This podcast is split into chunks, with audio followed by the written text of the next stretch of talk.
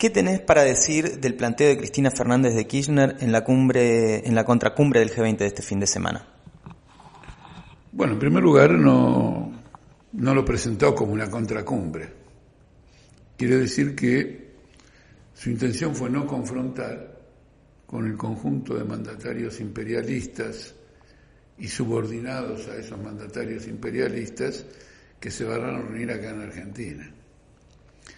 El segundo aspecto es que esta reunión del G20 es una reunión, eh, como diría?, muy explosiva. Porque en este momento los países del G20 están librando guerras en todo el mundo. Guerra en Afganistán, guerra en el Yemen, guerra en Siria, conflictos muy serios en los Balcanes. Es decir, es la guerra, quiero decir, es lo peor en términos de crisis mundial. No es que cayó la bolsa y una empresa quebró o hubo una serie de quiebras. Es la guerra. Son millones de personas que escapan, que se refugian, que se matan. No denunció la guerra imperialista. Viniendo de un nacional y popular, no denunciar una guerra imperialista marca una limitación extremadamente severa. A mí este discurso me hizo acordar en este aspecto una observación que hizo Guillermo Moreno en una polémica que tuvo conmigo. Él decía que lo que ordena al peronismo es el orden nacional y lo que ordena a la izquierda, al Partido Obrero, al Frente de Izquierda y los trabajadores es el orden internacional. Acá se ve toda la limitación. Se reúnen los principales mandatarios imperialistas y no dicen nada sobre esta cuestión porque ya lo que ve es el orden nacional, como si pudiera abstraer el orden nacional del internacional. En segundo lugar, nosotros tuvimos una conferencia internacional donde discutimos algunos problemas que ella no abordó. Con el ascenso de Bolsonaro, están amenazados política y militarmente países como Venezuela y como Bolivia. El caso de Bolivia ya ha tenido notoriedad, porque Bolivia depende mucho de Brasil al cual le vende la mayor parte del gas. Con Bolsonaro se produce un salto cualitativo porque Bolsonaro va a tratar de utilizar esto para golpear políticamente en Bolivia y buscar que la derecha retome el gobierno, eh, como ha ocurrido en tantos otros países. Tampoco hay una denuncia, digamos, en este aspecto. No ha habido una denuncia del propio Bolsonaro. Es decir, la palabra fascismo tampoco aparece. Y lo que significa para América Latina, es decir, no convoca a los trabajadores y a las pymes, como le gusta a ella, puede ser para esto, no tengo ningún problema, a las pymes y a este y al otro, no los convoca a una lucha por la libertad democrática en América Latina. Cuando ella dice que acá hay que unir los celestes y los verdes, ha suscitado una indignación, naturalmente, entre todo este movimiento de mujeres y se le ha contestado en, las redes sociales de distintas maneras. Pero ojo al piojo, los celestes son fundamentalmente los brasileños.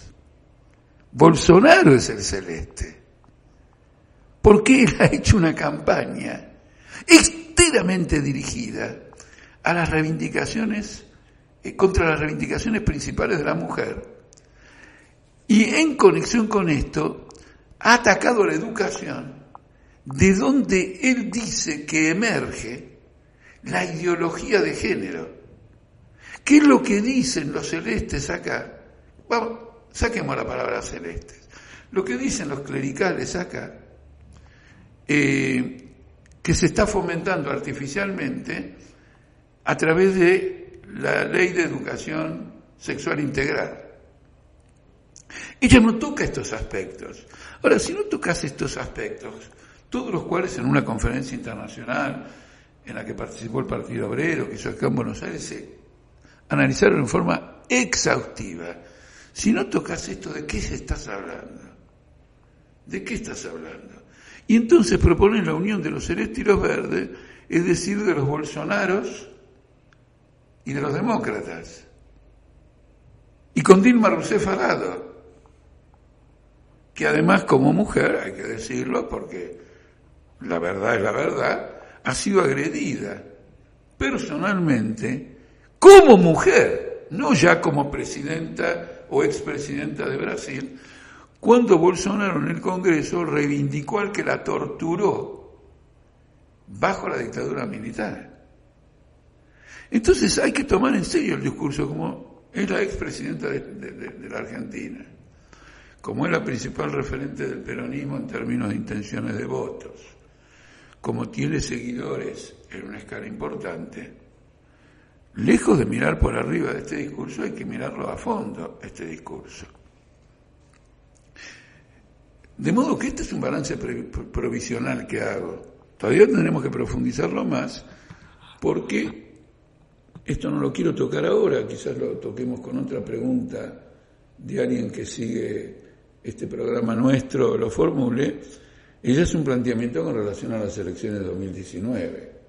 No quiero mezclar todo porque quiero que se estudie claramente esto, que se lo estudie, se lo examine se vea toda la implicancia profunda en medio de esta crisis mundial, en medio de un Trump que está eh, desplegando tropas en la frontera para contener a miles y miles y miles de inmigrantes.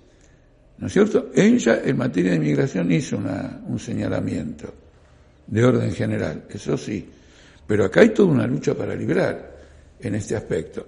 Entonces quiero ir al aspecto de fondo, al aspecto estratégico que está planteado acá, porque en definitiva, si se postula por una nueva presidencia, ¿no es cierto?, lo que va a importar es toda la cuestión estratégica.